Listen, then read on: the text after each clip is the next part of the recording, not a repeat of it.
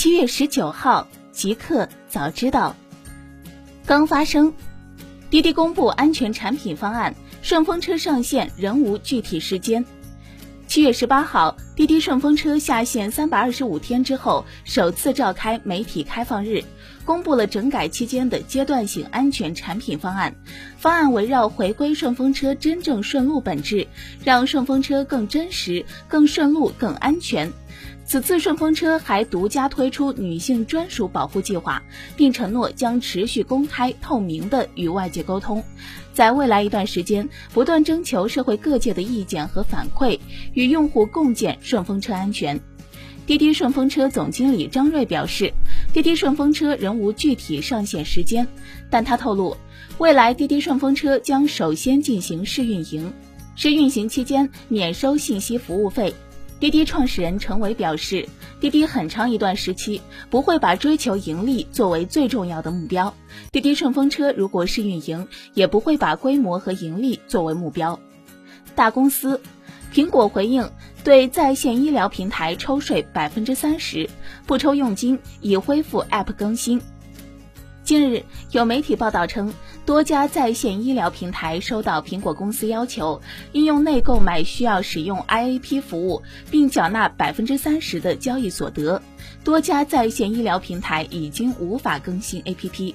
对此，苹果公司表示，在对丁香医生和几个类似 App 进行全面审核后，确认这些 App 在提供医疗咨询服务，属于不收取佣金的类型。苹果也并未对这些 App 收取佣金。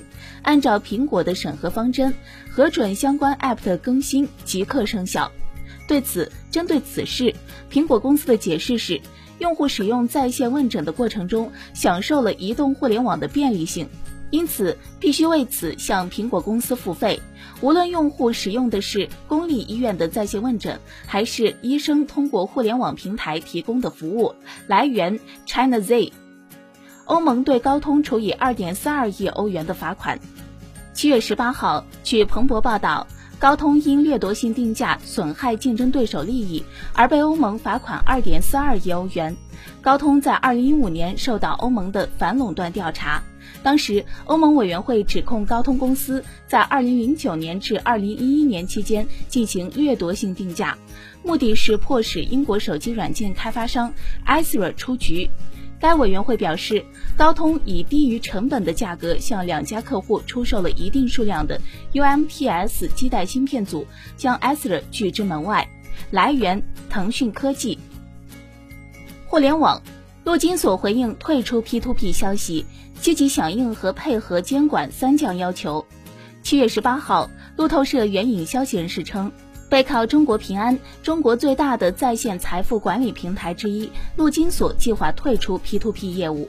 陆金所回应称，陆金服 P2P 业务正积极响应和配合监管三降要求，网贷业务正常运营，存量产品与客户权益不受影响。在退出原因方面，报道称。有消息人士表示，陆金所退出 P2P 是由于监管方面的障碍，其背景是中国监管层近年来整治相关行业，以遏制可能出现的更大范围的金融风险。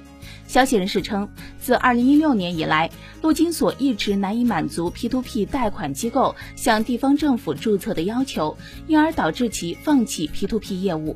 来源：雷锋网。最近火爆欧美的 Face App 引发个人隐私泄露讨论。北京时间七月十八号上午消息，据美国媒体 NBC 报道。由俄罗斯开发者开发的 Face App，由于多位名人参与 Face App 挑战，突然火起来。然而，伴随着这款应用火爆起来的是关于其使用用户数据和图像的担忧。有人担心 Face App 会不会未经用户允许获取用户照片。研究人员表示，这些担心是毫无根据的。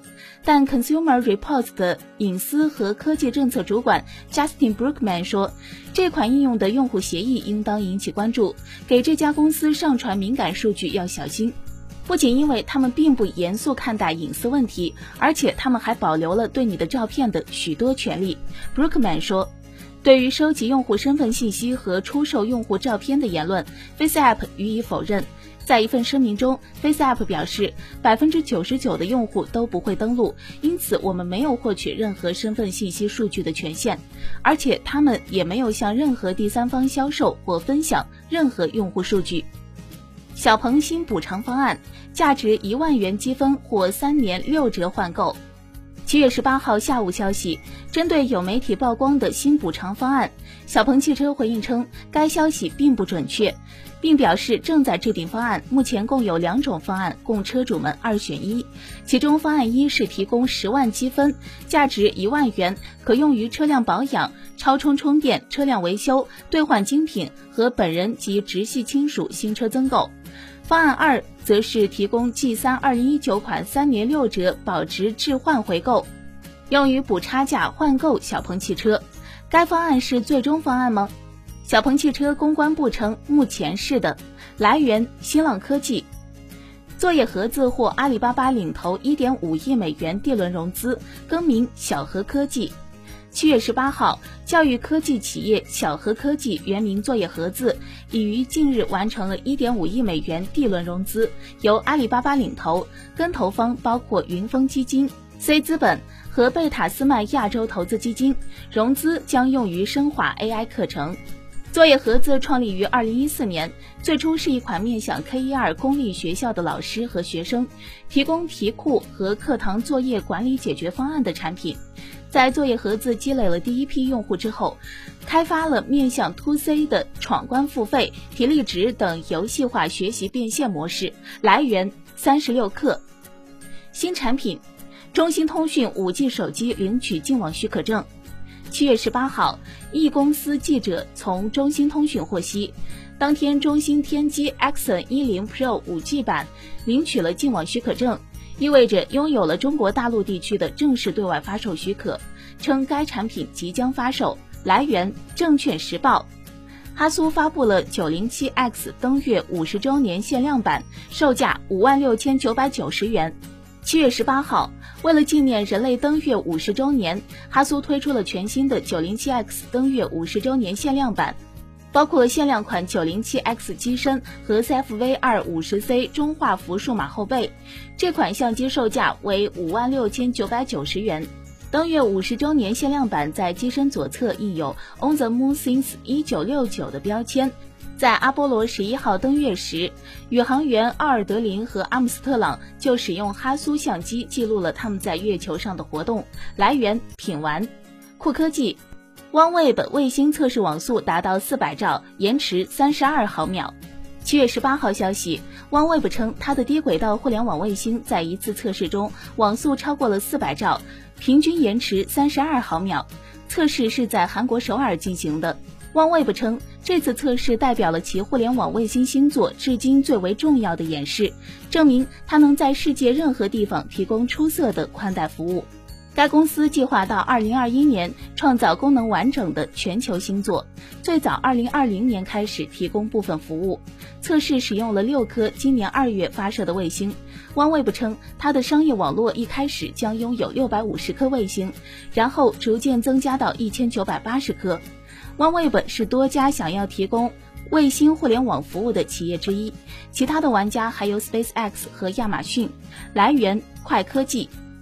一个彩蛋，B 站日本分社将参与对京都动画公司的援助行动。七月十八号，B 站发布公告称，对京都动画公司不幸遭遇火灾事故深感震惊与悲痛。同时，哔哩哔哩日本分社将积极参与日本动画行业对京都动画行业的援助行动。